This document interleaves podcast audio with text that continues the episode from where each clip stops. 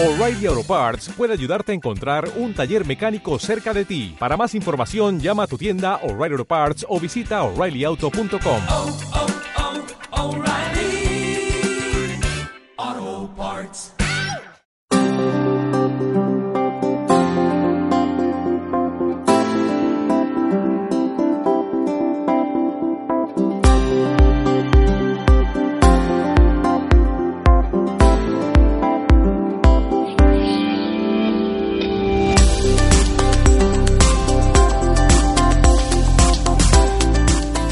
buenas a todos y bienvenidos a un nuevo programa de No hay cine sin palomitas. Yo soy Fernando Gil y estoy aquí con Bárbara Ramón. Muy buenas, Fernando.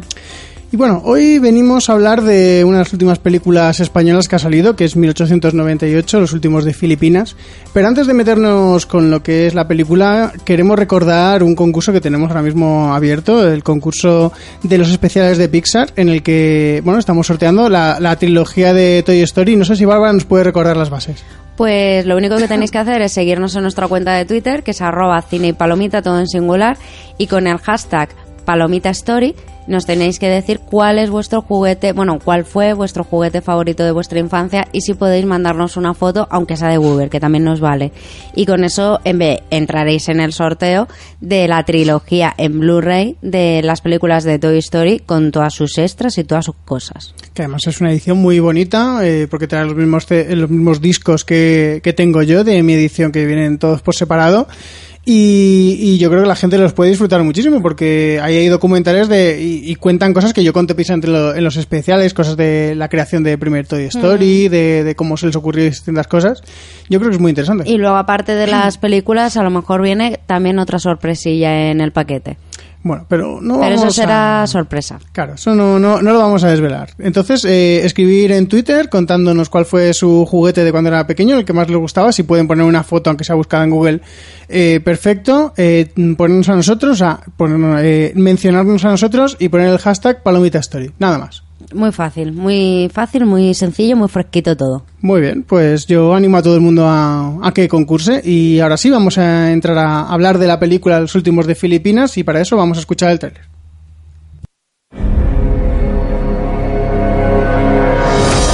La primera vez que oí hablar de Valer tenía 20 años. Me dijeron que era un sitio maldito y habitado por rebeldes sanguinarios que odiaban España. ¿Es tu primera guerra? Pues ten cuidado porque envicia. ¿El qué? ¿Envicia? Matar. Aún no lo sabía, pero estábamos destinados a ser los últimos de Filipinas.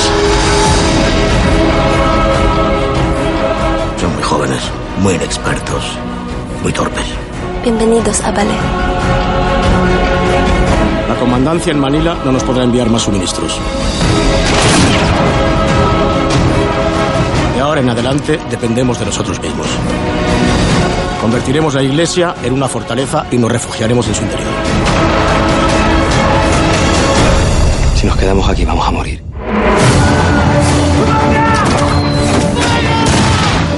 Somos 50 tipos acojonados metidos en una iglesia. Podemos aguantar. Los primeros días son los peores. ¿Qué está pasando? Es la comida. Quieren que entreguemos las armas. No hay imperio, ni gloria que defender. Mi guerra no es con vosotros. Aquí nadie se va a rendir.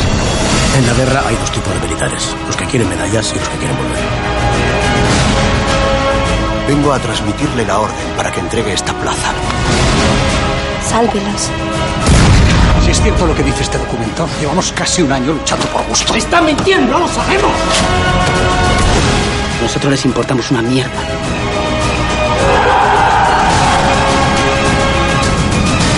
¿Quiere que nos manda un traidor? Un traidor no, pero sin incompetente. ¡Esto va a hacer historia! ¡No vais a morir por España, no! ¡Vais a morir por imbéciles!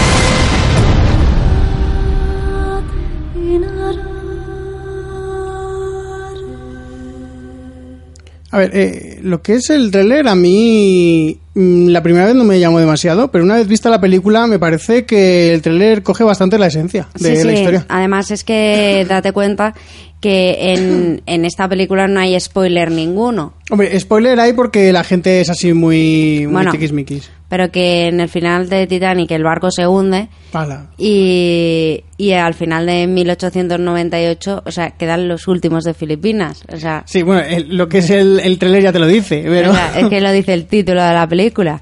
Sí, que es, eh, bueno, para quien no lo sepa, si hay alguien que no lo sabe, en el año 1898 eh, España estuvo defendiendo el imperio, los últimos vestigios del imperio español en, Filipinas y el último pueblo, digamos, que quedó en pie eh, fue el pueblo de Valer, eh, muy cerquita de Manila. Y la cosa es que cuando España vendió lo que es Filipinas y sus colonias que estaban en el continente americano a Estados Unidos, hubo un pueblo, que fue el pueblo de Valer, unos soldados que estaban allí en ese pueblo, que se atrincheraron en una iglesia y porque no se creían, digamos, que la guerra había terminado. Entonces estuvieron allí aguantando hasta que A- Hasta que dejaron de aguantar. hasta que dejaron de aguantar, sí. Y de Sí. eso va la película. Sí, es que... Y son conocidos como los últimos de Filipinas, que además eh, está, eh, digamos, estos hechos están muy, muy recientes por la segunda temporada del Ministerio del Tiempo. Sí, es una cosa que iba a decir que, que en el Ministerio del Tiempo ya hicieron un doble capítulo en el que mm, sacaban también este conflicto precisamente. Pero es que mm, hablar de esta película mm, en la zona sin spoiler va a ser un poco complicado, ¿vale? Quiero decir, aparte porque es un hecho real y la gente, aunque sea un hecho real, se tiene la piel muy fina y seguramente alguna cosa que contemos lo van a considerar spoiler. Pero es que eh, tendremos que intentarlo, ¿vale? Es es, es complicado, pero hay que intentarlo. Sí, intentaremos, sobre todo en la zona sin spoilers, no lo solemos hacer, pero intentaremos de no hablar sobre el guion de la película y nos dejaremos todas las partes del guion para la zona con spoilers, Mm. para, digamos, no cogernos, no, no coger las cosas con pinzas y que no haya nadie que no haya visto, que, que no haya visto la película que se sienta ofendido. Entonces, en la zona sin spoilers no vamos a hablar absolutamente nada del guion. Me parece muy bien. Para eso vamos a empezar hablando de cuál es la opinión un poquito mm, primaria que te, que te viene sobre la película. A mí la película me ha gustado muchísimo. Eh, me ha parecido una película que cu- cuenta un hecho real, te lo cuenta de una forma bastante original. Eh, están los hechos muy bien narrados. La fotografía me ha parecido espectacular. De hecho, yo apuesto al Goya por mejor fotografía de este año. O sea, porque en serio la fotografía me pareció brillante. El, el, el de la fotografía, que ahora Fernando nos dirá el nombre, es el mismo que el de la isla mínima. Y me ha parecido increíble las actuaciones de los actores en, digamos, un 90% magistrales. Eh, sin duda destaco al protagonista que hace del soldado Carlos, que es Álvaro Cervantes. Te estás quitando todos los temas así de golpe, ¿eh? en una sola frase. Quieres decir, ¿no vamos a ir poco a poco en la película? ¿Vas a contártelo de a todo? o qué? Venga, vale, vamos a hablar poco a poco. Es que me emociono, me emociono. ya, te, ya te veo. me Entonces, la, la película te ha gustado entonces. Sí, me ha gustado mucho. Vale, me, me alegro. A mí no me ha gustado tanto. A ver, me, me parece que la película está bien, no, no está mal dirigida ni, ni nada, pero es cierto que las dos horas que dura se me han hecho bastante más largas. Me parece que tiene, eh, lo único que voy a hablar de guion, un pequeño fallo de ritmo dentro del guion, que me parece que alarga demasiado algunas partes de la historia y se vuelve un poco pesada. Entonces, dura... ¿Cuánto dura? Creo que dos horas. Joder, siempre digo dos horas. Eh, una hora cincuenta y pico. A ver, yo he de reconocer, ahora que sacas ese tema, que para durar una hora cincuenta y algo se me ha hecho un pelín larga. Es que a mí se me ha hecho como media hora más de lo que dura, que dura casi dos horas, pues se me ha hecho como dos horas y media de película. La película me ha gustado mucho, pero sí que es cierto que es una película lenta. Sí, sí. Eh, pero bueno, a ver, la película es lo que digo, o sea, no me parece que esté mal hecha, pero me parece que mm, es demasiado espesa en algunas partes. El director de fotografía que querías decir es Alex Catalán, que me parece un director de fotografía soberbio, o sea, la isla mínima ya, ya, ya lo demostró y aquí en esta película tiene escenas, tiene planos que recuerdan mucho a la isla mínima, o sea, que es, tiene, un, tiene un sello propio él. Sí, de hecho, o sea, hemos salido de- del cine y yo se lo he dicho a Fer, digo, me- venga, me lanzo a la piscina y voy a adivinar quién ha sido el director de fotografía. Y le he dicho, digo, es el mismo que el de la isla mínima. Y me dice, sí. Y digo, ole. Digo, ya reconozco hasta los directores de fotografía. Me he sentido muy orgullosa de mí misma, tenía que decirlo. Eh, es que bueno, eh, no, no es spoiler en sí porque es- creo que sale en el tráiler y si no hicieron un cartel precisamente promocional de la película, la, la imagen de- del grupo español andando por el río recuerda un montón a, a la misma imagen muy parecida de, Los títulos de de crédito de, la, de crédito isla de la isla mínima. mínima. O sea, es que tiene, el hombre tiene un sello que, que lo plasma muy bien y, y tú le reconoces. Y además de eso, es lo que hablábamos también cuando hemos salido del cine. Lo que es el, el ambiente que tiene la selva y toda, y toda la zona del río y todo eso, juega muy a favor de la fotografía y él sabe sacarle todo el potencial que tiene. Y ya no solo es la, la, la fotografía, lo, lo comentamos antes también fuera de micro, que el vestuario está súper bien conseguido. O sea, de hecho, eh, no sé si ganador, pero nominado a mejor vestuario, mm, yo apuesto también por, por esta película. Sí, yo, yo creo que posiblemente gane porque suelen ganar este tipo de películas de, de hace 100 años, o sea, de, de época, de ambientación Bueno, antigua. aunque he de decir que, que la comunidad se llevó el Goya al mejor vestuario cuando el vestuario era bastante convencional. O sea, que Habría- hay, habría hay- que ver. hay excepciones. hay Habría que ver excepciones. contra qué competía, porque a lo mejor justo ese año no teníamos ninguna película de guerra civil ni nada de eso que, que le pudiera quitar eh, el premio. Pero normalmente, igual que en los Oscar, ganan películas que, que están ambientadas en tiempo pasado, en otros tiempos, que se tienen que currar un poco más el vestuario que sacarte con unos vaqueros Sí. y una sudadera. Co- competirá, me imagino que con la Reina de España. Eh, Seguramente, pero a ver, la Reina de España no me gustó tanto el vestuario, me parece. Además que. mm, Pero digo que competirá, Sí. no que sea mejor el de la Reina de España, sino que, a ver, que tiene que haber varios nominados. No podemos decir, venga, este año no nominamos Ya. directamente a 1898. No, por eso te digo que seguramente eh, el año de la comunidad eh, habría pocas películas y nominaron pues las que mejor me- eligió mejor modelo de Zara, por ejemplo, yo que sé, algo algo de eso, que porque la comunidad no tiene lo que dice, no tiene un vestuario así que digas, "Oh, Dios, qué alarde de vestuario han hecho." No, han cogido pues ropa que queda bien. Sí que es cierto que, que la, la protagonista lleva el mismo, el mismo vestido desde el principio hasta el final y, y de hecho le pasa muchas cosas a ese vestido, pero bueno, no hemos venido a hablar de la comunidad. No hemos ven- venido a hablar de la comunidad. Hemos venido a hablar de 1898, los últimos de Filipinas. Que sí, a ver, lo que es el vestuario me parece que está muy, muy bien conseguido. O sea, yo, yo no vivía allí, pero yo por, por las cosas que veo y por las fotos Por el y todo Ministerio eso. del Tiempo, ¿no? Por el Ministerio del Tiempo, sobre todo, y, y por las fotos que te muestran eh, o que has visto en libros y todo eso, pues parece que está bastante bien conseguido. Y supongo, yo supongo que ganará el premio porque eh, es una, o sea, está muy bien hecho. Igual que la, eh, la peluquería, el maquillaje Sí. de peluquería también está muy bien conseguido. Sí, o sea, todo lo que es la, sobre todo la caracterización, lo de las heridas, porque no podemos olvidar que, que es una película bélica Mm. y, y las heridas, la sangre, todo eso o sea, está muy bien, al igual que, por ejemplo, los efectos es- especiales y el sonido. Además, en España no somos muy dados a hacer películas con efectos especiales y, y los efectos especiales de, de artillería, de, de cosas que se rompen y demás, o sea, está muy, muy bien hecho. Sí, sí. De hecho, o sea, ha habido momentos en la película que yo he pegado un respingo en, en la silla de, de lo impactante de, de algunas escenas. Sí, a ver, tiene los típicos golpes de no, de, no voy a decir susto, pero es el típico golpe de disparo que te pega un susto porque es, ay, me cago en la hostia, qué susto me ha pegado, a pesar de que sabes que va a disparar. Sí, pero, sí, sí. Pero, sí, Y, y qué es eso, o sea, y hay momentos, sobre todo en, en el tema de, de lo que es la caracterización de, de los jodidos que están allí lo- los chavales, porque son chavales, eh, que da así como asquete de lo bien hecho que está, ¿sabes? sí, sí. Es que esta película eh, sobresale mucho en el aspecto técnico, o sea, sobresale en, en sonido, en maquillaje, en efectos visuales. O sea, yo creo que ahí tiene nominaciones casi seguras sí, sí. En, en casi todas. En casi todas va, va a conseguir nominación y luego ya en fotografía yo sí que la he puesto muy segura. Y en efectos visuales lo veo también. Tam- también hay que ver contra qué competirá, porque aún no, no lo sé. Posiblemente Claro, porque la, eh, todavía estamos en época de candidaturas, las nominaciones salen el El día 14. 14, de, de este mes. Así que todavía no sabemos ni los nominados, simplemente estamos apostando. Mm. Y, pero yo creo que en técnica esta película va a barrer. va a rascar bastante y, y lo que es en la zona de actuaciones, que es lo que antes te has metido, es que esta película tiene como medio reparto de cualquier. O sea, de- has cogido todos los actores famosos o que son más o menos famosillos y, y les has metido. O sea, falta Mario Casas y, y Emilio Gutiérrez Cava, porque es que Sí, el resto, sí, es que el resto ya, están todos. y ya lo, lo- lo- es muy redonda. Eh, a ver, yo lo que comentaba antes, que para mí, por ejemplo, yo voy a destacar sobre todo la actuación de, de Álvaro Cervantes, que para mí ha sido toda una revelación. Eh, más que nada porque yo a Álvaro Cervantes no recuerdo haberle visto anteriormente. Eh, a ver, bueno, yo cuando veníamos. Cuando ha, hemos ha hecho, ha más cosas, evidentemente, pero yo no las he visto. Cuando veníamos, te, lo- te lo he dicho, eh, yo recuerdo, no sé exactamente, creo que es el 2008 estuvo nominado a, a actor revelación por el juego del ahorcado.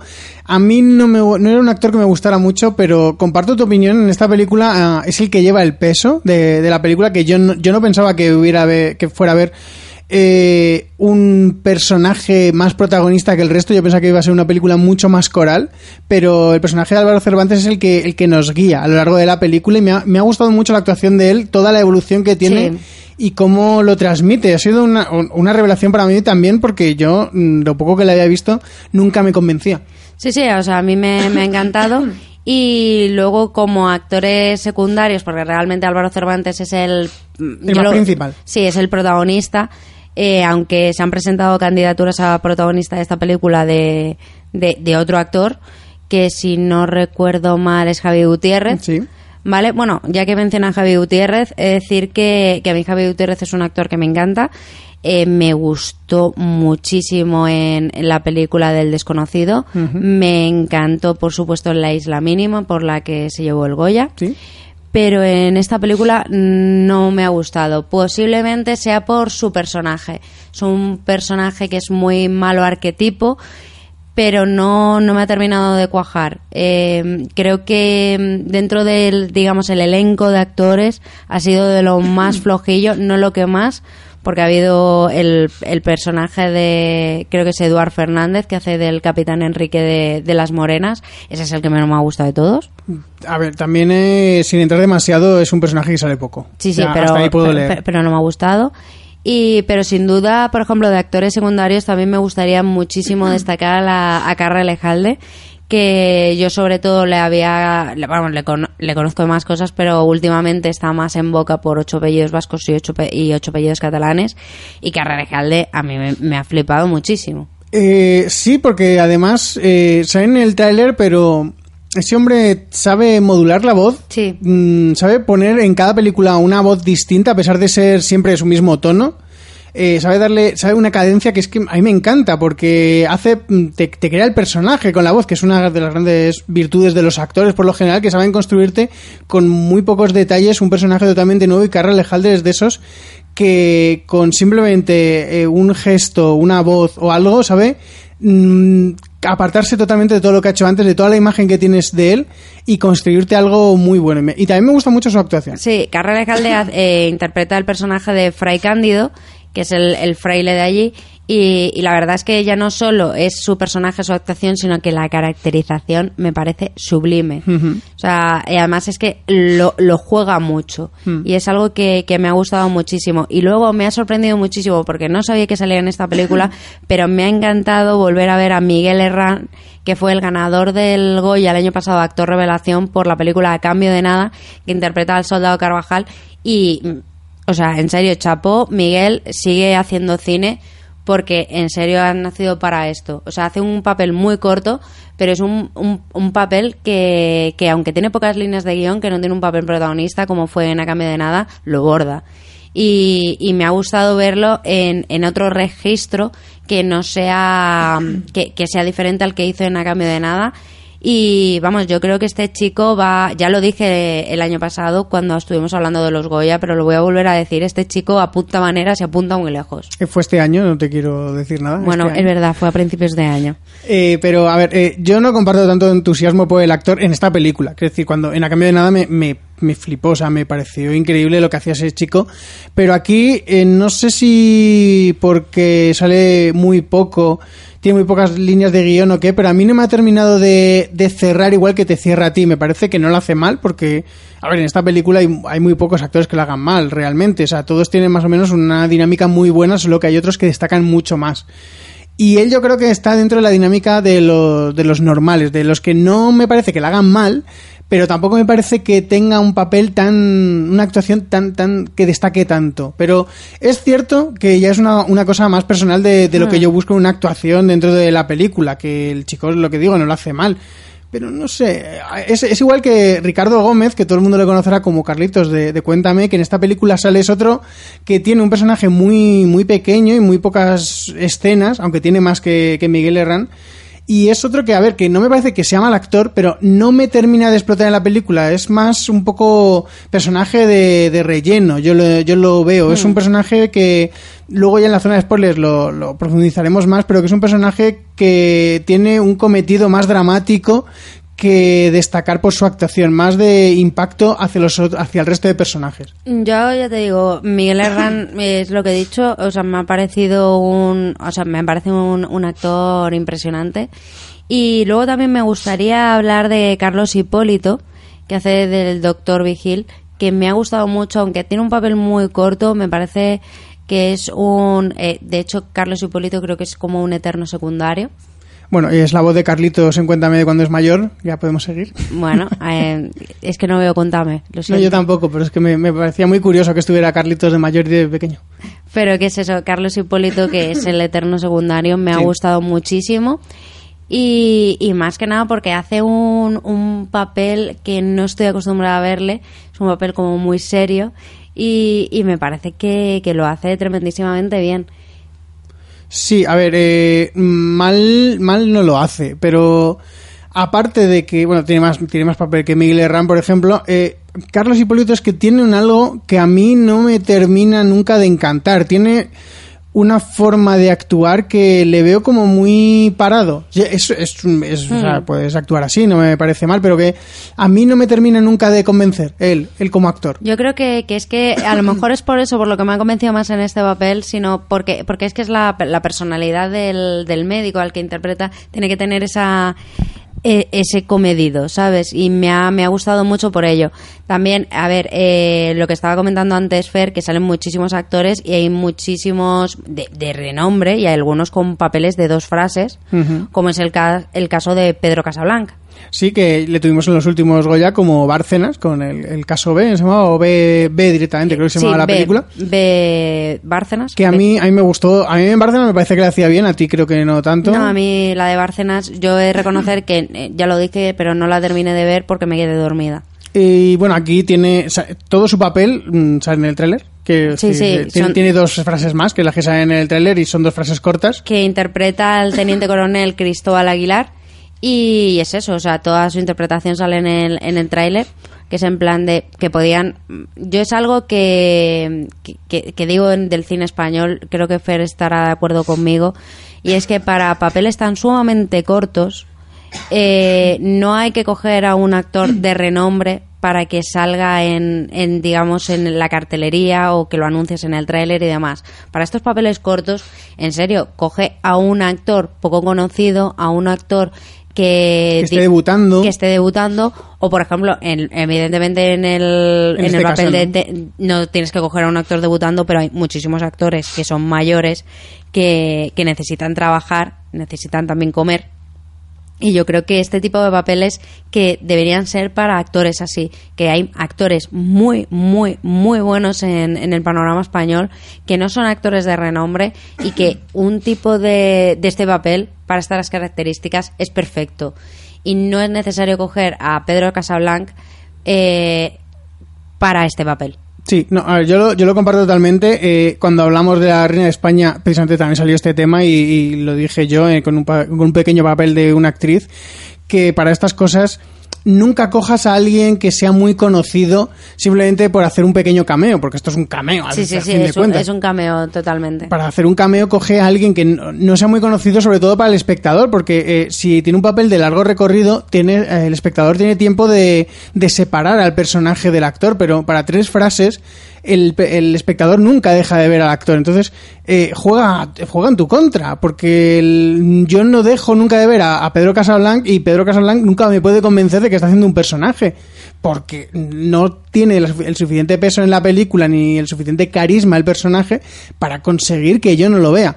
Entonces me parece que juega muy en su contra porque me pones a cualquier otro de los actores Sí. de estos que hay en teatro, que hay actores en teatro que son mm, increíblemente buenos, le pones ahí, hace sus tres frases y posiblemente a la gente le empieza a sonar su cara y le contraten en otros sitios. Entonces eh, le ayudas porque Pedro Casablanc no necesita salir en esta película para, para que la gente le siga contratando. Exactamente.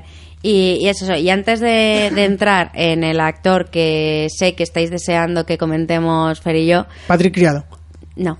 Eh, voy a hacer una mera mención y es que me ha sorprendido muchísimo que haya salido en esta película haciendo de un emisario tagalo el actor Frank Spano porque es un actor de la Paramount Comedy y de un monologuista por lo menos yo lo conocí ahí, no sé si habrá hecho más cosas a posteriori, y, y me ha sorprendido muchísimo ver a Frank Spano eh, en esta película. O sea, es que, o sea, no me lo esperaba absolutamente para nada. Yo aquí juego totalmente a ciegas porque no le conozco de nada a este hombre. Es decir, mm, yo me- cuando veníamos me has dicho, oye, el, el filipino este que salía es el cómico este de la Paramount, ¿no? Y te he dicho, pues, primera noticia, quiero decir, yo no le conozco de nada a ese hombre, o sea que yo aquí no, te- no tengo referencia. De, de hecho, aquí, eh, bueno, estoy un poquito mirando dónde más ha salido. Ha salido en Compañeros, ha salido en El Comisario, ha salido en Masala, en Los Hombres de Paco, en Aida, Hospital Central, La Casa Vecina.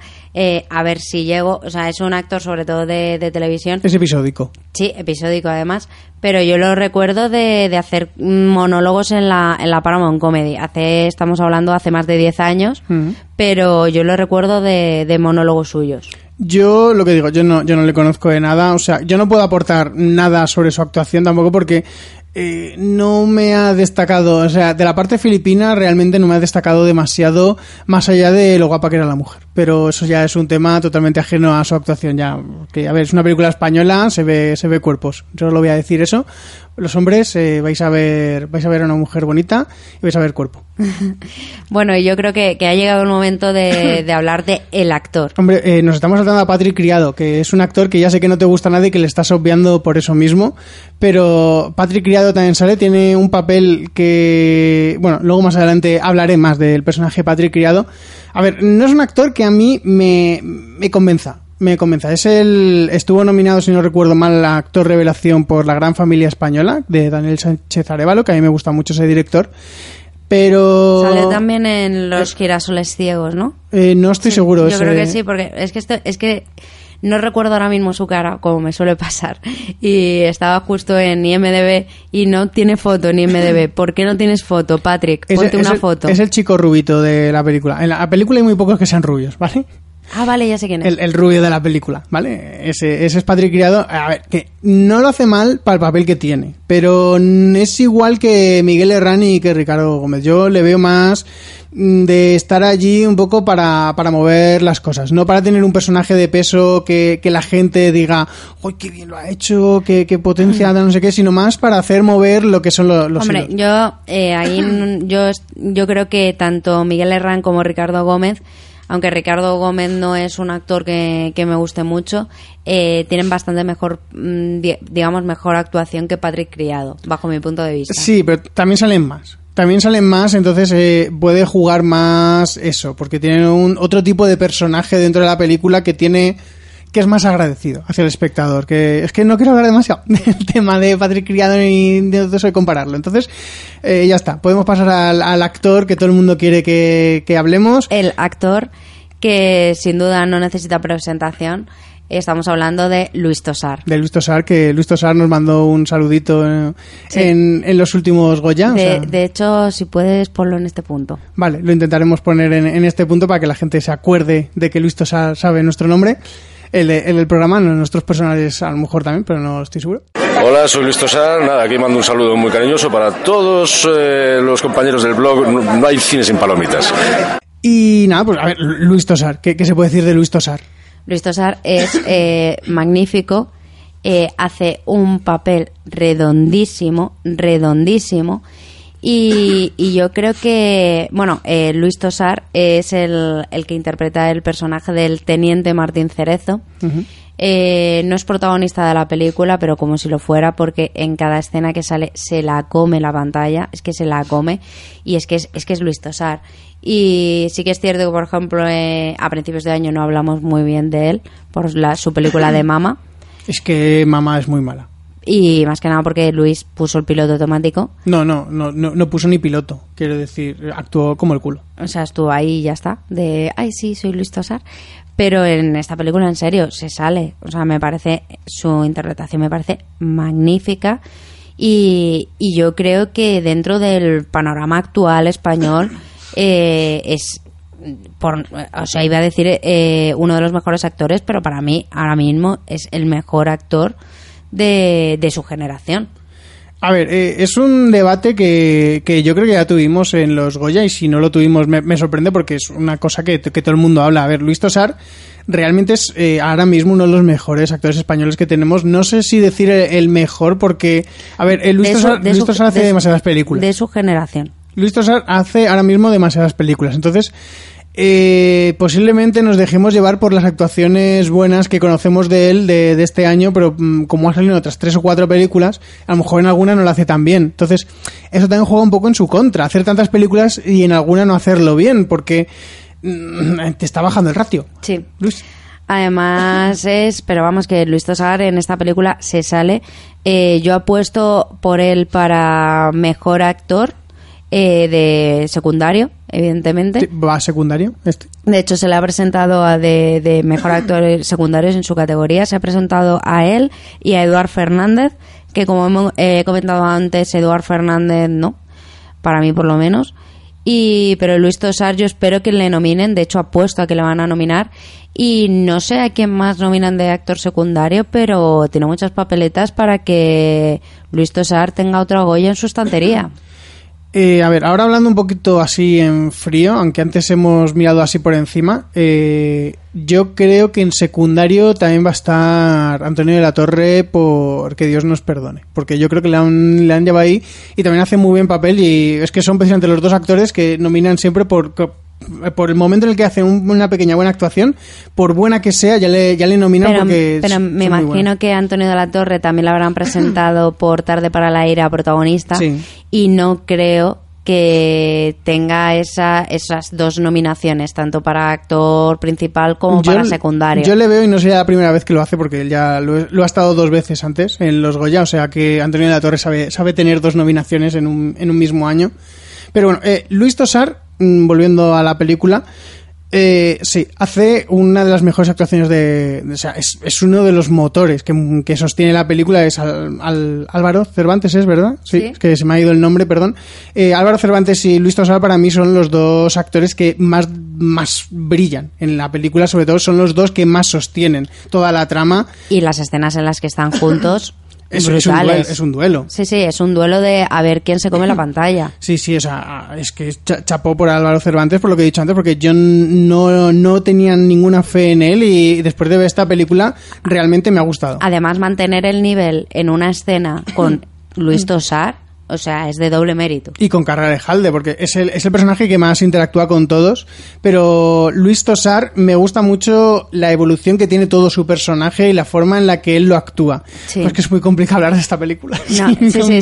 Eh, Como hemos dicho, no vamos a hablar de, de guion, no vamos a hablar de trama en esta parte de, de la cinta, pero sí que es cierto que para los digo de, de la película, perdón, eh, para los que conozcáis un poco la historia, es el personaje del teniente Martín Cerezo, o sea que sabéis perfectamente eh, Lo que estamos hablando. lo que estamos hablando de su inicio y su final.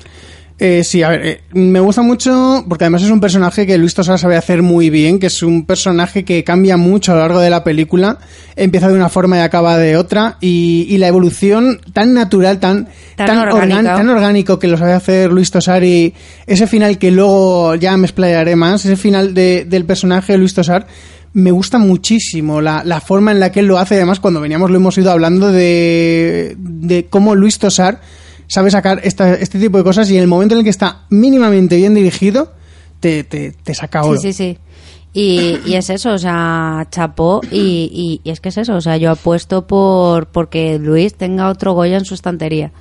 Yo, eh, hay que esperar todavía las nominaciones, pero así en frío, yo no lo veo muy lejano tampoco. No lo veo tampoco segurísimo porque no me sé toda la gente que se ha presentado, pero no lo veo mal. Mm, Yo ya dentro de poco me, me imagino a, a Luis Tosar eh, mudándose a un apartamento más grande y teniendo una sala solo para sus Goyas. Eso ya es pasarse un poco, pero, pero bueno.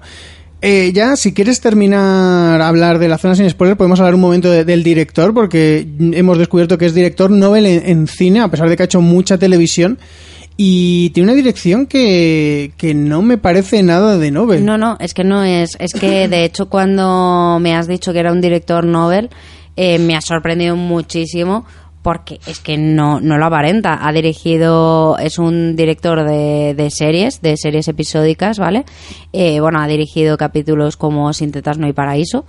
Y, y me ha sorprendido muchísimo la dirección que lleva. De hecho, también ha puesto por él, por, por lo menos nominación a director Nobel. Es que en director Nobel ya, ya lo hablamos cuando tarde para la ira. Yo, yo veo mejor dirección la de Raúl Arevalo. Digo, no, nominación. No, no, sí, nominación. Yo nominación a este hombre le veo que es que no me sale ahora mismo el nombre, por eso no estoy diciendo el, el nombre, por eso que no me. Eh, Samuel, eh, no. Salvador Calvo. Salvador Calvo, perdón. Eh, yo al Salvador Calvo le, le veo nominado. Ganarlo no lo sé, porque yo soy más No, Arevalo. Sí, sí, yo soy Tim Arevalo, al igual que tú, pero vamos, la nominación la tiene. Pero que si gana él tampoco me va a importar. Quiero decir que no me parece una mala actuación, una mala dirección, perdón. Pero me parece mejor la otra. Pero aparte de, aparte que me guste mejor la otra, lo que hace este hombre en esta película, porque ya es muy difícil dirigir una película bélica y la forma en la que la dirige. Y ya no solo dirigir una película bélica, sino una, una película bélica histórica. Y ya no solo eso, sino que además es que estamos hablando que es que el Ministerio del Tiempo lo hizo este año.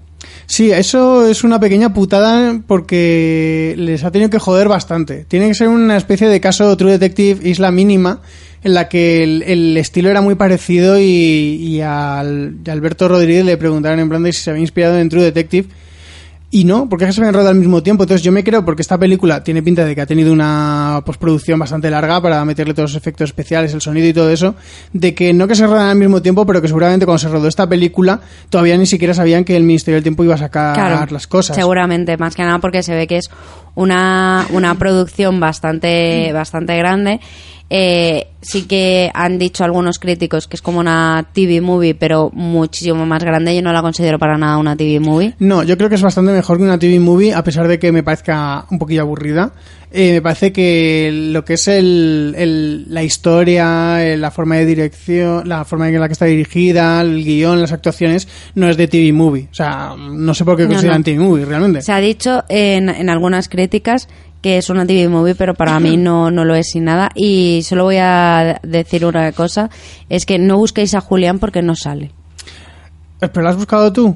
Yo mientras estaba viendo la película digo, ¿y Julián? Pues había mucha gente allí. No puedes saber si estaba Julián- Julián o no. Julián, no quites la ilusión a la gente. Julián, ¿dónde está? No, ¿Qué hace que no está ayudando? mistéricos. ¿qué, qué hace que no está ayudando Hipólito? Vale, ahí me has pillado. Eh, bueno, yo creo que ya podemos entrar a la zona de spoilers y por fin hablar de, de- de la historia real. Y bueno, Sí. vamos, a, vamos a escuchar el indicativo. Atención, peligro. Peligro. Peligro. Vas a entrar en la zona de spoilers. Zona de spoilers. A partir de este punto, este punto es responsabilidad tuya. Es responsabilidad tuya. ¡Corred, insensatos! A ver, eh, el personaje de Luis Tosar es bueno al principio, luego se vuelve malo, pero al final tiene un poquito de redención para el espectador. Ay, tenía que decirlo ya. Sí, la verdad es que eh, yo creo que para hablar de esta película primero tenemos que hablar de, de los dos personajes, digamos, del lado del mal, entre comillas, que son Luis Tosar y, Y Javier y Gutiérrez. Javier Gutiérrez, gracias. Y es que eh, eh, Luis Tosar es el, es el, te- es el teniente en el que, que es realmente el causante de, de- de que estuviesen allí encerrados durante tanto tiempo. Porque Luis Tosar, cuando, bueno, cuando se muere el capitán, eh, digamos que toma el mando de la iglesia y a Luis Tosar va, de hecho va ahí eh, Casablanca a decirle, oye, que ya se ha acabado la guerra, que os rindáis, entreguéis la plaza y nos volvemos todos para casa. Y como que Luis Tosar como que no le cree. Es que hay- hay- también hay que ponerse ahí un poquito en su situación. Sí que ¿eh? es cierto que, por ejemplo, voy a hacer un poco paralelismo con el Ministerio del Tiempo, lo siento, pero no puedo evitarlo. Y es que, por ejemplo, en el doble capítulo del Ministerio del Tiempo tú veías al- a lo que es el personaje de, del teniente desde el principio malo, porque es que estaba clarinete, que que es que era todo o sea que, que era verdad lo que decían los periódicos y demás pero aquí como que te lo te lo cuenta bastante mejor en los capítulos del Ministerio del Tiempo, te lo cuenta de una forma en la que tú te crees que Luis Tosar no se lo crea que es algo que no consiguen, por ejemplo, en el, en el Ministerio del Tiempo. Entonces, claro, tú ves al personaje de Luis Tosar, que por ejemplo en una de las escenas iniciales hay un personaje de una, de una puta filipina. A ver, no porque sea filipina, sino porque era puta de profesión. Y, Bien, bien, buen aporte. Y, y es eso que, bueno, hay un momento en, al principio de la película en que se encuentran a, a la filipina que va a llevarle comida a su hermano, que es de la, de- del otro bando, del bando De la resistencia. de la resistencia de Filipina. Y, y claro, o sea, eh, Javi Gutiérrez, que es lo peor, eh, le dice en plan de la quiere matar, la quiere violar y luego matarla porque claro, eh, va a contarle a, a, su, a su hermano cómo están allí, donde duermen, todo.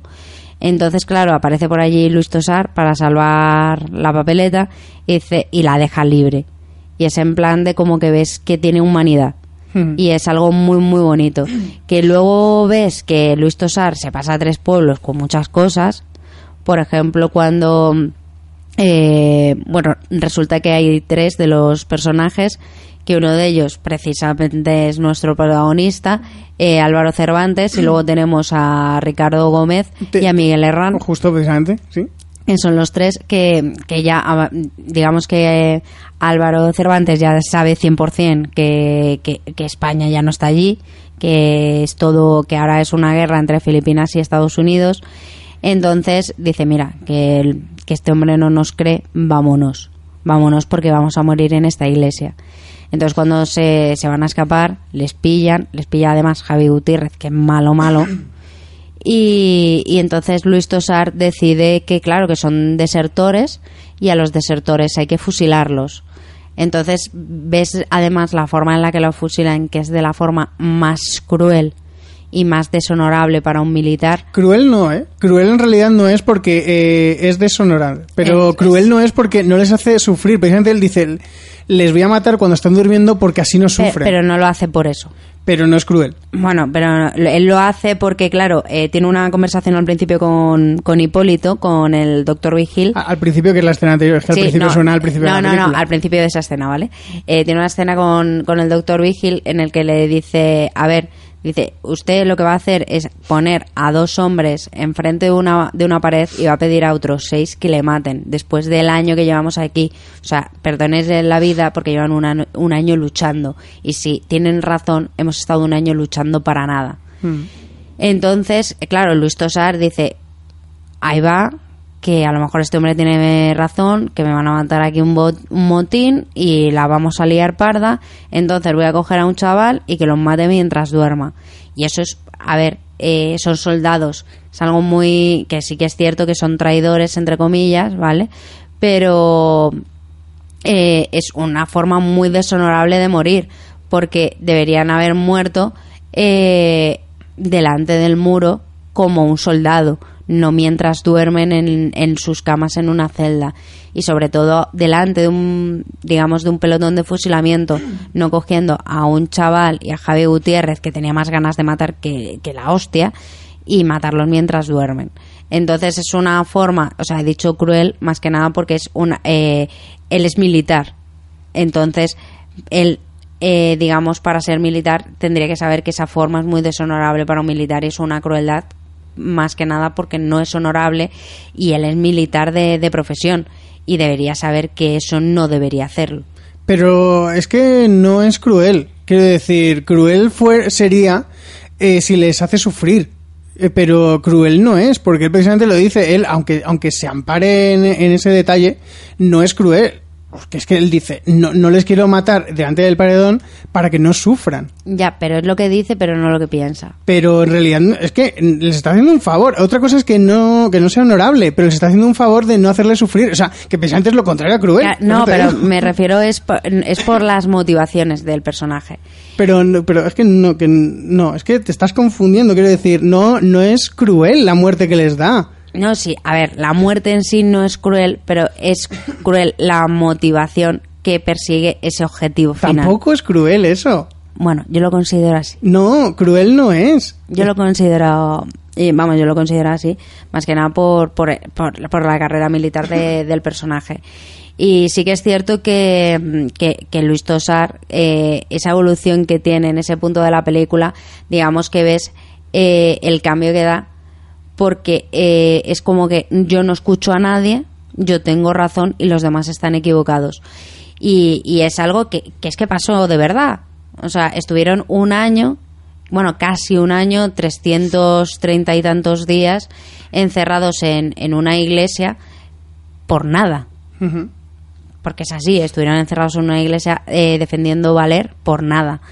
Y, y es algo que, que además a mí, por ejemplo, eh, a ver, yo esto es algo que ya sabía, pero aunque lo sepa, no es algo que me deje de, de sorprender, sino que cuando volvieron lo- los soldados de, de Valer a España, el único que recibió una, una medalla laureada fue precisamente el teniente Martín Cerezo, por lo que pasó en Valer, cuando todo lo que pasó en Valer realmente fue culpa del teniente Martín Cerezo.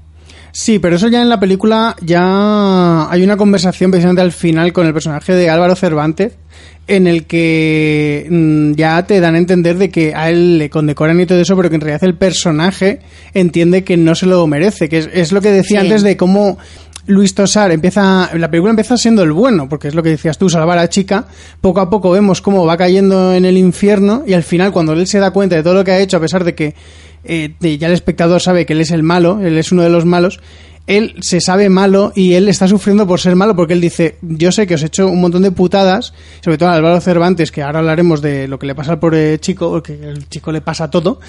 Y, y al final cuando el otro le dice lo de espero que te echen del ejército y el otro dice realmente eso sería el, el- el mayor favor que me podrían hacer porque él mismo sabe que todo lo que ha hecho está, está, mal, está, mal. Él, de hecho, dice que él tiene la conciencia tranquila porque él lo que ha hecho, él creía que era lo correcto. Pero sí que es cierto, a ver, eh, desvelemos cómo se da cuenta de que todo es verdad.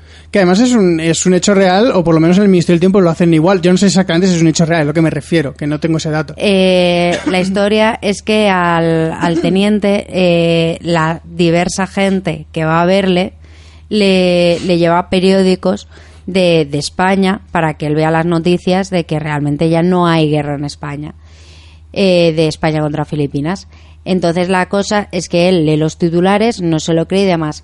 Y es mucho tiempo más tarde cuando él dice, ah, pues mira, voy a seguir leyendo aquí el periódico este que es todo de mentira. Cuando ve una, una noticia, una micro, micro noticia, digamos una noticia pequeña, en la que a un amigo suyo que bueno, que es militar también, le han destinado a, a Málaga. Entonces se da cuenta que los filipinos es imposible que supieran que ese chico iba a ir a Málaga, que era el destino donde que él quería ir y demás, porque es un chico que conoce desde hace por la tira de años. Entonces es en plan, yo en ese momento, cuando lo vi en el Ministerio del Tiempo y cuando lo veo ahora, eh, cuando lo he visto ahora en, en esta película, es en plan de, ¿y no puedes haber leído el- todo el periódico antes? Pero es que es mm, no parte de la gracia, pero sí es parte de, de la historia, de cómo al no creerse lo que es el periódico, directamente no le hace ni puñetero caso al periódico, porque eh, en una escena que sale creo que en el tráiler, él rompe todos los papeles y todo lo que les dan para que no haya ninguna tentación de la gente de creerse lo que pasa. Mm. Entonces, por eso él no se lee el periódico, porque él se piensa, o yo lo entiendo así, que si sigue leyendo el periódico, eh, aunque sea mentira, los, los filipinos le van a convencer más. Por Sí. eso él, y, Sí, sí hasta se- ese momento, no, no lo quiere leer. Sí sé por qué lo hace, pero que me da rabia. Ya, pero que es, es coherente dentro de la Sí, sí, historia. Sí, es coherente, pero que me da rabia. No, Sí, sí. no puedo evitar que me, que me dé rabia. Y luego, aparte, me gustaría hablar de- del personaje de Javi Gutiérrez, que es un cabrón desde el principio, desde el minuto Mm. uno de la película. Porque, eh, a ver, Javi Gutiérrez, digamos que va en el anterior batallón que estaba, estaba defendiendo la, el pueblo de Valer. Y la cosa es que es uno de los supervivientes, pero el pelotón en el que está se había rendido, Hmm. que por eso sobrevivió, porque se rindieron. Y la cosa es que él lo que es un militar ahí, soy super militar, y no se quiere volver a rendir. Y entonces él, aparte que ha, digamos, cogido cierto gustillo a matar, que de hecho lo dice en el tráiler de Mm. cuidado con la guerra que envicia, el que envicia en matar, sino que, que es como que eh, yo soy super militar, eh, mi pelotón se rindió, yo no me quería rendir y es que ahora no solo mm, yo soy súper militar y vamos a hacer lo que yo diga, sino que además es que no os voy a dejar a ninguno de vosotros que cometáis el error que han cometido mis anteriores compañeros. Y lo hace de una forma súper cruel durante toda la película, porque ya no es solo que intente violar a, a la filipina, que la intente matar, sino que lo que le hace a todos los compañeros del pelotón de cómo le come la cabeza a Luis Tosar para que no confíe en, en el resto, de cómo además de hecho, tiene una conversación con Luis Tosar de, que le dice Tosar, dice, tú lo que quieres es que nos muramos todos poco a poco para quedarte tú con el mando y llevarte tú todas las medallas. Hmm. Y es que es eso, o sea, él lo que quiere es un reconocimiento que no se ha ganado. A ver, eh, precisamente el personaje de, de Javi Gutiérrez, eh, aunque desde el principio de la película te lo muestran porque el personaje es así, es el, es el personaje más malo de todos. Que es el sargento Jiménez. El sargento Jiménez es el personaje más malo de toda la película desde el principio, o sea, desde, desde el minuto uno tú sabes que Javier Gutiérrez va, va a ser el que va a estar en contra de todo, el que va a mover todos los hilos malos. Y ya no solo por la super cicatriz que le han puesto en la cara. Sí, eh, esa cicatriz que, bueno, que yo querría saber exactamente cómo se la hizo, pero eso, eso es una historia que, que no. Eh, el personaje hasta cierto momento que es muy de primero de guion no termina de desencantar nunca al, al espectador, pero el momento en el que el guion quiere que tú le cojas de verdadero asco es el momento en el que mata al perro. Porque antes amenaza a matar al perro. Y tú sabes que, o sea, todo el mundo sabe que en algún momento lo va a matar al perro. Porque, mm, o sea, es eh, la pistola de Chekhov. O sea, está, está el perro ahí, dice, le quiere matar y tú sabes que en algún momento le va a matar al perro. Igual que, precisamente, lo del personaje de Álvaro Cervantes que ahora hablaremos, que yo quiero hablar del personaje de Álvaro Cervantes, tú sabes que va a terminar así porque durante toda la película te están recalcando el detalle de que a él le gusta dibujar. Pues la, lo del perro y Javier Gutiérrez, todo el mundo sabíamos que iba a matar al perro, pero hasta que no mata al perro, el espectador no le coge asco al personaje, porque es un personaje que tú puedes entender que tenga ese carácter por todo lo que ha vivido, por cómo se ha rendido, por el orgullo de soldado que tiene, y tú dices, joder, pues el tío no se quiere volver a rendir, el tío es un soldado o un patriota y todo lo que tú quieras, pero hasta, el- hasta ese momento le puedes justificar. Cuando mata al perro, porque le mata al perro sí que le mata de una forma cruel, porque es que el perro le mata por matarle, porque quiere matarle directamente. Ya que luego además el, el perro eh, se lo comen, o sea, sirve de, de sustento Sí, y pero tal, no- pero que no lo hace por eso, lo hace porque le toca los cojones el perro desde el principio. Claro, hasta, hasta ese momento De- tú el personaje le puedes entender, pero a partir de ahí es cuando ya se convierte de verdad en el villano. De hecho, además, es que eh, al principio dice, es que qué clase de soldado se trae a su perro a la guerra. Tiene toda la razón, también hay que decir. A ver, es que también a qué te llevas al perro. Pero vamos, que es eso, qué clase de soldado se lleva el perro a la guerra. O sea, ya sabes que el, el perro va a acabar mal. Pero es que luego aparte es que Javi Gutiérrez, a ver, no me ha gustado mucho su interpretación, puede que también haya sido por el, por el personaje que tiene, pero es que me ha parecido un personaje tan sumamente brusco, tan sumamente sin evolución ninguna, tan sumamente cruel, tan sumamente despiadado, tan... mm, además es que me ha parecido un personaje eh, un poco que, a ver, el personaje no es plano, pero que Javi Gutiérrez sí que le ha dado ese aire plano, que no Mm. le ha dado profundidad al personaje. Y Yo creo que siendo Gutiérrez como es, le podría haber sacado muchísimo más jugo. Sí, pero eso yo, yo creo que más que del actor es parte del guion, porque mm, eh, en el guion es lo que decía el personaje, es el villano por antonomasia, quiere decir, Luis Tosar se vuelve malo, pero Luis Tosar tiene una evolución de personaje, él es el que tiene que hacer que sea malo, es por así decirlo el...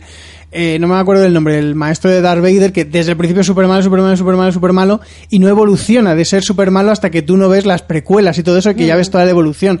En la trilogía normal de Star Wars es un malo y es solo malo, no le ves la evolución, al contrario que Darth Vader. Voy a hacer aquí el paralelismo. Luis Tosar podemos decir que es como el Darth Vader, que tú le ves la evolución. Y, y Javier Gutiérrez es el, el jefe, el, el maestro. El pues, emperador. el emperador, que no me salía. Eh, es el emperador. Pues es más o menos lo mismo. Es un personaje que es plano porque el guion necesita que sea plano, que sea un personaje villano, villano y que no evolucione para que la película siga. Jamás creí que íbamos a sacar un paralelismo de 1898 con Star Wars. Es que Star Wars se basó en 1898. En la vida me lo podría haber imaginado. Bueno, pues para eso hemos venido aquí, ¿no? Para descubrir cosas. Luego eh, vamos a hablar un, un poquito también de, de- del personaje de Fray Cándido de Carralejalde, que además, eh, digamos, es el que hace también evolucionar mucho a Álvaro Cervantes, que es el, el, bueno, pues el cura que está allí, vete tú a saber desde cuándo, porque es un misionero que va repartiendo catolicismo allá donde va, que además es, es fanático del opio y obliga, entre comillas, pero sí que obliga a Álvaro Cervantes a fumar opio. Hombre, le enseña las virtudes del opio. Pero no le enseña las desventajas. Y pero se las se las cuenta. Porque en el trailer presidente sale lo de, que le dice que los dos primeros días es lo peor. En plan de. Claro, pero vas eso a tener se- un monazo. Pero eso se lo dice después. Vas a tener un De- de- monazo. después de que ya fuma un montón el chaval. Hombre, a ver, claro. eh, O sea, eso, pero eso es O sea, normal, eso todo el mundo lo hace. Eso se lo, di- eso se lo tenía que haber dicho al principio. No, porque si fuera al principio, ¿con quién se corre las juergas? Y luego además se fuma, fuma, fuma. ¿Todavía no fumas? Eso me recuerda un montón a Padre de Familia, ese momento. Y- Eh, a ver, el, sí, a ver, el personaje de, de Fray, no sé cuántos, Eh, Fray Cándido. Fray Cándido, eh, mm, podemos decir que es un poco alivio cómico, porque es el personaje más simpático de, de toda la historia. Es muy majete. Es el más majete, es un poco alivio cómico por precisamente lo del opio, porque es un momento que te, Yo que no, te me lo, quita- espe- yo no me lo esperaba, además. que fuera alivio cómico o el personaje. Lo del opio. Ah, lo del opio. No, yo tampoco lo del opio, pero me, pero me ha gustado que lo metan porque e- es, cierto que pega en ese momento de Sí, la sí, historia. Vi- Vicente lo que cuenta de, no, yo cuando estuve en China de misionero, esto era la bomba allí, era lo último, la moda. Y, y me, y me gusta mucho porque precisamente con lo del opio, a pesar de hacer evolucionar el personaje de Álvaro Cervantes para que luego más adelante haya un conflicto por su adicción al opio, hace que el espectador se olvide un momento de toda la situación que están viviendo, que también le ayuda al, personaje de Álvaro Cervantes para olvidarse. Entonces, eh, aparte de hacer evolucionar la trama, hace que el espectador desconecte, desconecte de toda la tensión porque en la parte de arriba, porque todas las escenas del opio y todo eso se desarrollan en un sótano, la parte de arriba de la iglesia está todo muy que la tensión se corta con un cuchillo de no asomas a la ventana y si te asomas ver a los filipinos al otro lado. Es muy, muy tenso, muy tenso Sí. y todas las escenas del opio son para, mira, este es, eh, este es tu lugar tranquilo, tu lugar feliz, aquí no va a pasar nada, este, aquí nadie te va a hacer daño. No, además, eh, le- se lo dice en varias ocasiones de no pienses porque pensar te debilita. Sí. Sí, y eh, lo que es el personaje me, me gusta y yo sé que te ha sorprendido mucho el final que ha tenido porque estábamos viendo en el, en el cine cuando se ha descubierto que tenía el Very, que yo me hacía mucha gracia porque Very me recordaba eres Very feo, pero Very feo, la canción. y cuando se descubre que tiene el Very, tú ahí en plan, ¡Ah! oh no, Dios mío, va a morir Carre Alejalde. No Sí, puede es, ser. es que me cae muy bien. Pero es un final que, que no A me ver, sorprende. Se veía venir, Como se pero, veía venir de lejos. pero yo creía que iba a morir de forma distinta. Ya, igual que lo que pasa luego con el personaje de Álvaro Cervantes, la gente va a pensar que soy un pesado con Álvaro Cervantes. Pero, pero sí, a ver, lo que es la muerte de, del, de Fray este, Eh, Fray Cándido. Fray Cándido, es eh, un punto de inflexión para el personaje de, de Álvaro Cervantes y para, y para todos, porque era el que, Además el que es- les mantenía. Además es que eh, Fray Cándido no muere por el beriberi, o sea, sí que tiene el beriberi, No, sí. pero no muere por eso, sino que se suicida. Sí, a ver, no lo dicen claramente, pero, pero Se da a ve. entender. Se ve, se ve que, que se suicida y que Álvaro Cervantes le, le cubre, entre comillas, porque se suicida con el opio. Sí, además es que eh, es el Fray Cándido que le dice, ya nos queda poco, pero si hay vino aquí de sobra para celebrar la noche vieja. No, no, que nos queda poco de opio. No me digas. Y es cuando, digamos, eh, a mí me pareció muy bonito porque yo creo que Fray Cándido se suicida para dejarle todo el opio a, Yo no lo veo. a Álvaro Cervantes. Yo, Yo creo que sí. Porque no es en veo. plan de, yo creo que Álvaro como que lo necesitaba más, ¿sabes? Pero yo no lo, yo no lo veo así. Yo bueno, lo veo aparte que... porque dicen, joder, pues si ya me voy a morir, yo pues, lo veo me que- voy, pues me voy a suicidar, le dejo todo el opio a este hombre A ver, y así sí, no lo pasa mal. se- seguro que lo piensa, pero que quiero decir que yo creo que se suicida para no sufrir el beriberi. Además es que, eh, por ejemplo, creo que es el, el personaje de, de Miguel Herrán, es el que estaba enfermo. Sí, el que se pone enfermo. Ese estaba enfermo del beriberi también y No, se no, cura. no, no, no, no, eso no estaba del beriberi. No, ¿No? por- no, porque precisamente lo dice, lo dice el médico, por lo menos yo a lo mejor no me he enterado bien, pero dice el médico lo de que si tienes el beriberi ya a No, tomar por por- culo. no, porque le pregunta, eh, le dice Álvaro Cervantes, ¿y para el beriberi no hay, no hay cura? Y dice, sí, entrañas, fruta, tal, justo lo que no tenemos. Pero yo, mm, yo creo que no tiene el beriberi, porque el momento en el que tiene el- beriberi ya, ya estás a tomar por culo, que dice que no te da tiempo tampoco a tener un tratamiento en sí. Yo creo que le enseña precisamente en la misma escena lo del beriberi para en plan de, hay que tener cuidado con tu amigo de que no llegue a tener el very very, que es cuando tienes menos prote no sé, tienes menos sales o eso, no me acuerdo exactamente cuál es. Sí, que, que tienes como las- eh, déficit de- de, de vitaminas, de la vitamina es lo que te da de proteínas, vamos, que tienes que tomar de hecho, por ejemplo, de por eso dice lo de las entrañas y demás, porque son muy ricas en proteínas y fruta y demás, pues, pues eso es como, por ejemplo, los marineros que tienen que tomar naranjas para no tener escorbuto. O sea que tienes que Mm. llevar una buena alimentación. Entonces yo creo que eh, no llega a tenerlo, pero que el médico tiene miedo de que le llegue a tener porque está muy débil y todos Sí. allí están eh, a punto, o sea, están a puntito de cogerlo. A ver, es que estamos hablando que, o sea, yo ni siquiera me puedo llegar a imaginar el sufrimiento de aquellos soldados durante esos meses eh, en Filipinas, porque es que estuvieron encerrados literalmente en, en una iglesia sin prácticamente comida, sin, sin nada, o sea, absolutamente nada, encerrados, simplemente viendo las horas pasar esperando a que les atacasen. Y, y yo creo que vivir un asedio así eh, tiene que ser una de las peores experiencias de que pueda asistir.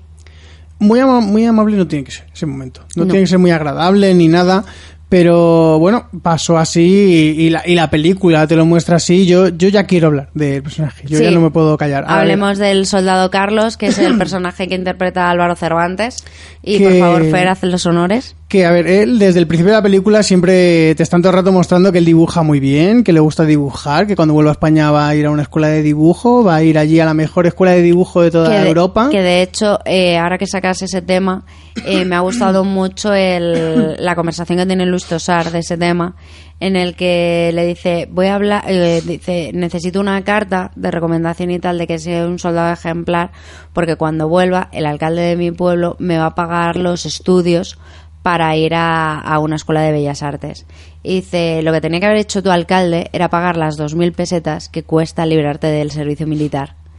Y dice, ya, pero es que él es muy patriota. Dice, sí, hay muchísimos patriotas que mandan a otros a luchar por ellos. A ver, sí, ya sé por dónde vas. Eh, a ver, la película tiene una crítica muy, muy nada velada hacia el sistema militar, sobre todo de la época y del colonialismo y todo, que iba a la gente que no tenía dinero, que no se podía pagar el, el, el, la- el impuesto para no ir a, a la guerra. Sí, y ya no solo de, digamos, de el impuesto que le podía eh, a la guerra, sino de cómo los gobernantes españoles eh, son unos incompetentes que, que utilizan a, a- a esta gente como, como conejillos de indias, o sea, no como conejillos de indias, sino como juguetes. Carne de cañón. Carne de cañón, gracias. Porque, por ejemplo, el soldado Carlos, Álvaro Cervantes, le mandan a la guerra eh, a la otra punta del mundo sin saber disparar y sin siquiera unas botas de su talla. Sí, que es otra cosa que se dice, pero a ver, eh, él le gustaba mucho dibujar, vamos a volver un poco a, lo que es su historia, y desde el principio te lo, están diciendo por, precisamente que él está ahí dibujando en plan no, no, yo cuando vuelva, lo que tú contabas, mi, el alcalde de mi pueblo me va a pagar la, la academia de dibujo donde yo quiero ir, que es la mejor academia, y voy a salir de allí dibujando de puta madre. Y Luis Tosar en ese momento ya eh, se da cuenta un poquito de que el, el alcalde se la- le ha tongado en plan de sí, sí, yo te lo pago, yo te lo pago, pero si eres capaz de llegar, mm, de volver vivo. Y por eso precisamente, porque él dibuja también es como empieza la amistad con, con Fray este, que nunca me voy a acordar de su nombre, yo lo siento mucho. Carrelejalde. Sí, es que no quiero llamarle Carrera de Jalde porque el pobre personaje tiene nombre, pero bueno. Fray Cándido. Fray Cándido. Eh, por eso empieza la amistad con Fray Cándido, porque Fray Cándido ve que el chico dibuja muy bien y le dice, mira, pues yo te voy a librar de las largas sesiones bajo la lluvia de aprender a disparar y todo, si me pintas aquí un fresquito en la iglesia para que la, para que la gente filipina... Restaurarlo más bien. Bueno, sí, pero en realidad yo creo que el chaval le mete ahí colores que no estaban antes, porque... Bueno, que, que el chaval no sabe tampoco, ¿sabes? Y entonces durante toda la película tú le ves al chico que está todo el rato dibujando de vez en cuando, ahí en plan de, ay, mira qué bien dibujo, mira qué bien dibujo. Hay un momento en el que van, intentan ir a robar comida a los filipinos, que va precisamente co- con, Ricardo Gómez, y cuando no consiguen, sale- porque sale un perro que va por ellos, el perro le muerde en el brazo, y hay un momento un poquito ahí de conflicto en plan de, oh Dios, le ha mordido el brazo. Yo ahí pensé que, el- que iba a perder el brazo porque le muerde el perro. Yo, de hecho, en ese momento no pensé que iba a perder el brazo hasta que habla con el médico, con el doctor Vigil, y le dice en plan de, ahora lo que nos tenemos que preocupar es en salvarte el brazo. Dice, pero ¿cómo? ¿Que lo voy a perder? No voy a perder el brazo, ¿verdad? Y, y hasta ese momento ni siquiera se me había pasado por la mente que iba a perder el brazo. Es que a mí me parece que era demasiado evidente que en algún momento el brazo iba a, o a perderlo o se le iba a quedar inútil o algo o iba a perder dedos, al- algo que iba a hacer que el pobre chico al final no puede no pueda ir a la escuela de dibujo. Muy mal, Javi Gutiérrez, muy mal. Y entonces llegamos al momento en el que eh, Álvaro Cervantes, eh, Miguel Herrán y, Ricardo Gómez intentan huir, que les encuentra Javier Gutiérrez, y cuando les tiene de Les rodillas... estaba esperando, además. Bueno, ya, les estaba esperando porque sabía que se iban a intentar, que iban a intentar huir. Cuando están de rodillas, Álvaro Cervantes se tira encima de Javier Gutiérrez para quitarle el arma Y que los otros pudiesen huir. y que los otros pudiesen huir y acaba ganando Javier Gutiérrez. Javier Gutiérrez saca un machete y le corta el brazo. O sea, así, en plan gratuito. Sí, sí, porque sí. Que es en plan de, tú lo que quieres es irte aquí con los filipinos a que te den machetazos. Pues no te preocupes que ya te los doy yo. ¡Ale! Y le corta el brazo totalmente y es el momento en plan de, eh, what the fuck? O sea, sea, ¿qué, ¿cómo le qué- qué cortas ganas? el brazo, sabes? Qué ganas de cortar el brazo. Entonces, ahí ya vemos cómo el pobre chico no va a poder dibujar, a no ser que aprenda a dibujar con la izquierda. Lo siento haber nacido zurdo. Solo algunos podemos serlo.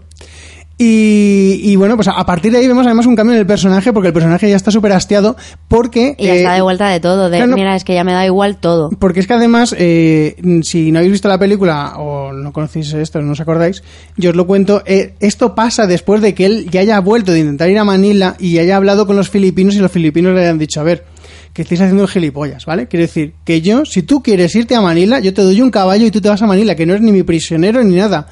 Que esto ya no es cosa vuestra, que tenéis que iros de la iglesia. Entonces él vuelve a la iglesia para intentar convencer a Luis Tosar y Luis Tosar le Que dice... además le lleva mogollón de periódicos, ¿no? Ni un, ni dos, ni tres. Le lleva por lo menos diez. Y Luis Tosar le dice, no, te han lavado el cerebro, esto, vamos, te han hecho aquí una, la envolvente, y no le cree. Y entonces él cuando convence ya a sus dos amigos, porque son los dos amigos que ha hecho allí para huir, y le cortan el brazo, Álvaro Cervantes está ya en plan, de vuelta a todo, en plan de ya, mira, me cago ya en la puñetera madre de todo el mundo.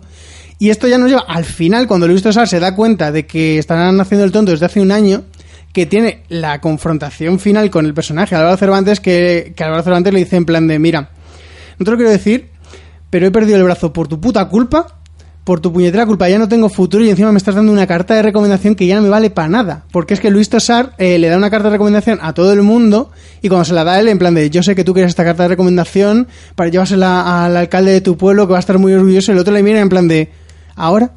¿Me la das ahora, hijo de puta? Sí, dice eh, que además es en plan de, hombre, por lo menos verá que has, que has luchado con valentía.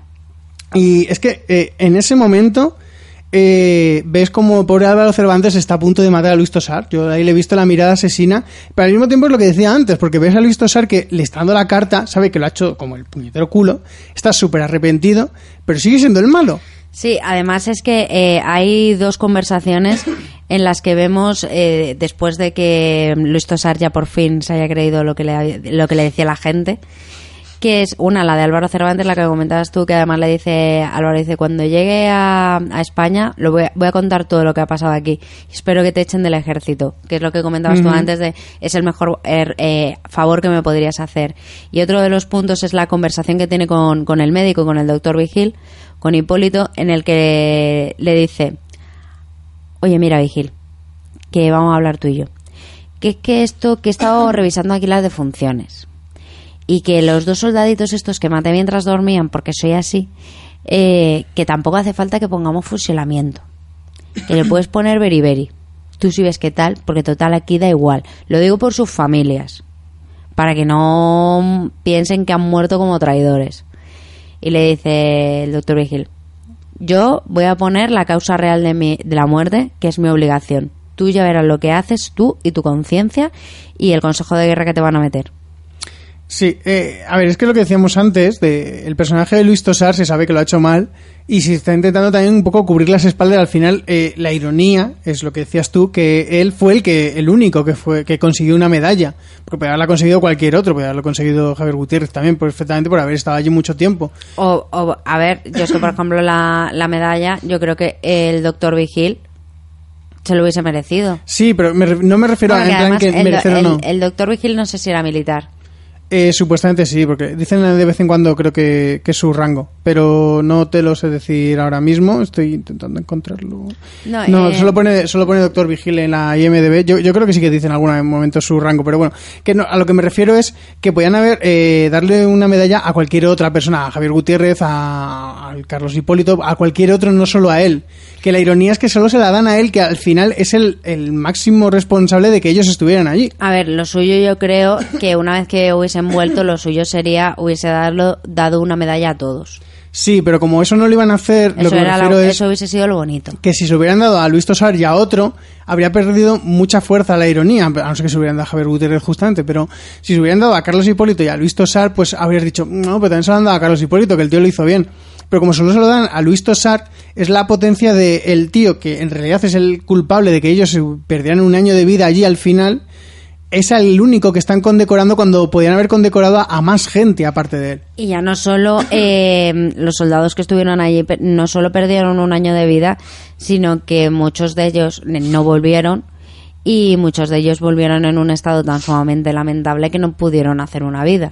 Sí, eh, como es el caso de Álvaro Cervantes, precisamente, que mm, yo creo que es una invención de la película para darle, para darle potencia, porque yo creo que la historia esa no, no sé si, si fue real o no, que es lo que me refiero. Lo, lo desconozco, pero sí que es cierto que, que es eso, que, es que no estamos hablando que estuvieran un año luchando en la guerra, sino que estuvieron un año en, en un asedio que es muchísimo más duro porque es estar esperando la- las batallas constantes, estar defendiendo un, una iglesia y, y sobre todo es el, el daño psicológico de darse cuenta que han estado un año sufriendo, eh, perdiendo a sus compañeros, enterrando amigos, para nada, por nada. Porque no es que hayan estado de un año de asedio y dicen, mira, al final nos hemos rendido, pero hemos estado ahí un año aguantando como unos campeones. No, no, es que han estado un año aguantando por nada. Yo, eh, yo creo que es lo, lo más duro de todo. Antes de terminar de todo con la película, hay dos cosas que quiero que quiero nombrar. Una es bastante rápida, que es eh, Patrick Criado, el personaje que antes no quería meterme mucho en él porque realmente es un personaje que tiene muy, muy poco tiempo en, en pantalla, pero que tiene mucha importancia dentro de la historia, porque es eh, un chaval joven que el primer día deserta, consigue... Es decir, que sí que es un traidor. Es, a ver, es un traidor. Es el primer soldado que deserta, bueno, Más creo que que es el único en realidad que deserta. Más que nada es un traidor porque lo hace antes de que España haya vendido eh, Filipinas a Estados Unidos. Antes siquiera de que empezaran ni siquiera los filipinos a decirlo. Exactamente, con lo cual eh, sí que es un traidor de verdad. No es como los otros que intentan escapar, que no son traidores Sí, porque ya habían acabado, sino este es un traidor de verdad, que de hecho por, por ello, lo dicen en la película, no puede regresar a España. Ya, no, sí, lo dicen, pero en lo que es el personaje eh, tiene mucha importancia porque, bueno, tiene la última frase del tráiler, que es la de no vais a morir por España, vais a morir por imbéciles, que además eh, cuando lo dicen en la película me parece que es mucho más potente que en el tráiler, porque en el tráiler está bastante bien, pero en la película es un momento que llevan allí casi un año y el otro les grita eso y es como, es que tenéis toda la puñetera razón. Y ¿sabes? además no solo como se lo, no solo que les grita esto, sino que además es la forma en la que se lo dice de que sepáis que esto va, va a pasar a la historia y no se os va a cono- y se os va a conocer como los idiotas de de, Sí, de, Va- ay, de Valer. de Valer, que no me salía O sea, a mí me, sal- tampoco me salía. me- me salía Belén, que los idiotas de, de, de Valer, los imbéciles y, y demás, que realmente sí que han pasado la historia, no se les conoce así, se los conoce como los últimos de Filipinas, pero en el momento en el que se lo estaba diciendo era un momento muy, muy potente, sobre todo porque realmente eh, el personaje de, de Patrick Criado eh, se queda allí, en el pueblo de al lado, intentando convencer a sus amigos a que, que salgan y realmente tú piensas que lo hace por él porque quiere volver a España, pero es que él, aunque no podía, aunque los otros hubiesen, digamos, rendido, no hubiese podido volver nunca a España, Sí. porque es un traidor y volver a España significaría la muerte. Y es que eso precisamente eh, enlaza con la otra parte que quería hablar, que es el final, cuando van a salir ya de la iglesia, cuando ya se van a rendir, que me parece eh, muy bueno. No sé si no sé si pasó tampoco en la realidad o qué, pero que cuando van a salir le dice el filipino que van a dar unas salvadas en su honor. Y Luis Tosar le dice, "Mm, ¿por qué? Dice, porque han sido 400 años de, de vuestro reinado, o sea, de vuestro imperio, y creo que os lo merecéis. En plan de, mira, habéis matado a, mi, o sea, a cientos de filipinos, nosotros hemos matado a muy pocos, pero eh, toda la historia que hemos tenido, o sea, que ha tenido España en Filipinas, yo creo que se merece que salgáis como héroes. Y ya no solo a lo largo de la historia de la guerra, sino que eh, hemos de decir que los soldados de Valer eh, murieron 17 soldados de Valer en comparación con ese año en los que los soldados de Valer mataron a más de 500 filipinos. No, 700 me parece que ponía en el cartel. Claro, más, más de- es que no recordaba si era más de 700, por eso digo, no me voy a mojar, voy a decir más de 500. Creo que ponía 700. O sea, que es en plan de eh, 17 contra 700. Sí, además lo dice Luis Tosar, le dice, "Hemos- nosotros hemos, o sea, vosotros habéis perdido más gente que nosotros. Y es cuando el otro le dice lo de, pero han sido 400 años de historia. Y me parece mu- muy buen final porque es el momento en el que se, se ve un poco lo que Javier Gutiérrez y Luis Tosar llevaban toda la película diciendo lo de que hay que ser eh, mucho español y muy español. Hay que ser muy patriota y ahí los filipinos demuestran en plan de, mira, nos habéis jodido la vida. Quiero deciros, eh, hemos perdido aquí un año que podemos haber estado luchando contra otras contra los americanos, hemos perdido aquí luchando contra vosotros, hemos perdido a un montón de gente, pero valoramos tanto lo que habéis hecho en el pasado por nosotros de haber venido, o sea, que tampoco vamos a decir que fueran aquí el almas de calidad, quiero decir, pero que son tanta historia que tenemos los filipinos y los españoles juntos que yo creo que tenéis que salir de aquí con unas salvas como héroes, en realidad. No, y que luego aparte que, que digamos que los filipinos, los que están allí también son soldados y han sido conscientes de que eh, aguantar un año defendiendo esa iglesia, que es una auténtica proeza. Claro. Y eh, también volviendo al final, a mí me gusta, me ha, me ha gustado mucho el detalle en el que cuando se están yendo con las albas eh, en su honor y demás, vemos al personaje de, de Patrick Sí. Criado que, que mira cómo se van con, con tristeza porque no, porque es que él, eh, es eso, es lo que he dicho antes, no puede volver a España porque no, ya, aunque hayan, vuelvan todos los demás, él sigue teniéndose que quedar porque no, no puede volver a casa por lo que ha hecho. Claro, por eso decía que enlaza muy bien porque tú hasta ese momento podías tener en la cabeza la idea que, que te dice en la película de no, él no puede volver a- solo a España porque la gente le preguntaría que dónde estamos el resto.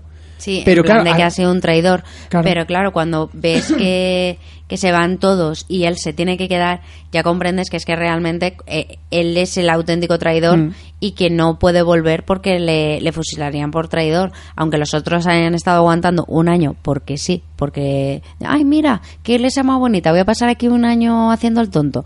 Pero no, no puede volver con ellos porque es un, un traidor. Bueno, yo, yo no sé si quieres decir alguna otra cosa más de la película. Mm, No, eh, creo que no hemos comentado en la zona sin spoiler, nota Final Affinity ni nada, ni conclusiones finales. Bueno, pues si quieres decir ahora tu nota Film Affinity. Pues bueno, primero, si habéis llegado hasta aquí y, y no habéis visto la película, ir a verla, merece mucho la pena verla en el cine, es una, una película magnífica por todo lo que hemos comentado. Eh, fotografía, guion, eh, efectos, bueno, todo lo técnico. Eh, es brillante y sobre todo la, la dirección de, de Calvo, de Salvador Calvo, que para ser una dirección novel en el cine está muy, muy, muy conseguida. Sí que es cierto que es lo que hemos comentado también, que Fer y yo hemos coincidido, que se hace un pelín larga, ¿vale? Porque son casi dos horas y se hace bastante más larga, pero está muy bien. Y mi nota Final Infinity va a ser un 8. Eh, yo coincido un poco contigo. Ya, a ver, eh, a mí la película no me ha gustado tanto como a ti, pero yo creo que solo por la fotografía y por los efectos visuales merece la pena verla en el cine. Eh, el problema es el ritmo. El problema es que se te va a hacer larga, seguramente, porque, porque es una historia que puede darte para mucho, pero necesitas contarla muy bien, porque dos horas, bueno, en realidad no son dos horas enteras, pero hora y media de mm, diez personas o siete personajes importantes metidos en una iglesia no te da tanto como lo hacen en la película. No te da la historia que podría haberte dado. O sea, en la película no cuenta la historia que podría haberte dado esos siete personajes durante hora y media dentro de, un- de una iglesia. Entonces, se te puede hacer muy pesada, pero yo creo que vale la pena simplemente por ver la, el, despliegue técnico que han hecho y la, y la dirección, que es muy buena dirección. Y yo creo que la nota que le pondría, mm, yo creo que me voy a quedar con un, con un 6, porque aunque se me hace pesada y todo eso, las actuaciones están bien, no sé, es, he salido de- del cine con, con ideas muy, muy mixtas. Es en plan, me ha gustado, no me ha gustado, estoy ahí entre medias, ya que yo creo que un 6 lo describe bien, porque para mí un- el tema ritmo es bastante importante en este tipo de películas. Y nada, yo creo que podemos escuchar la- mm, los métodos de contacto no me salía y nos despedimos. Nos podéis encontrar en nuestra página web nohaycinesinpalomitas.com, en nuestra cuenta de Twitter, arroba cine y y también estamos en Facebook y Google Plus como No hay cine sin palomitas. Y nos podéis escuchar, aparte de nuestra página web, en iVoox y iTunes en el canal de No hay cine sin palomitas. Y si queréis enviarnos vuestras ideas, propuestas o simplemente quejas, nos podéis escribir a nohaycinesinpalomitas.gmail.com Bueno, Bárbara, cuéntanos dónde pueden contactar contigo. Pues a mí me podéis encontrar en mi Twitter personal, que es arroba luxbardj, luxbardj. Y también me podéis encontrar ca- cada día 15 de- del mes en el podcast de Por qué Podcast, que su Twitter es arroba porquepodcast y su página web es www.porquepodcast.com. Muy bien. A mí me pueden leer en Twitter como FGilalar, que bueno, veo películas, veo series, intento hablar de ellas, lo típico. Intento ponerme al día de muchas cosas. Y nada, que allí me puede escribir la gente para decirme lo que quiera, sea bueno o malo, que yo, bueno, pues aceptaré lo que me cuenten. Y nada, yo insto a todo el mundo al próximo programa. Hasta luego. Chao.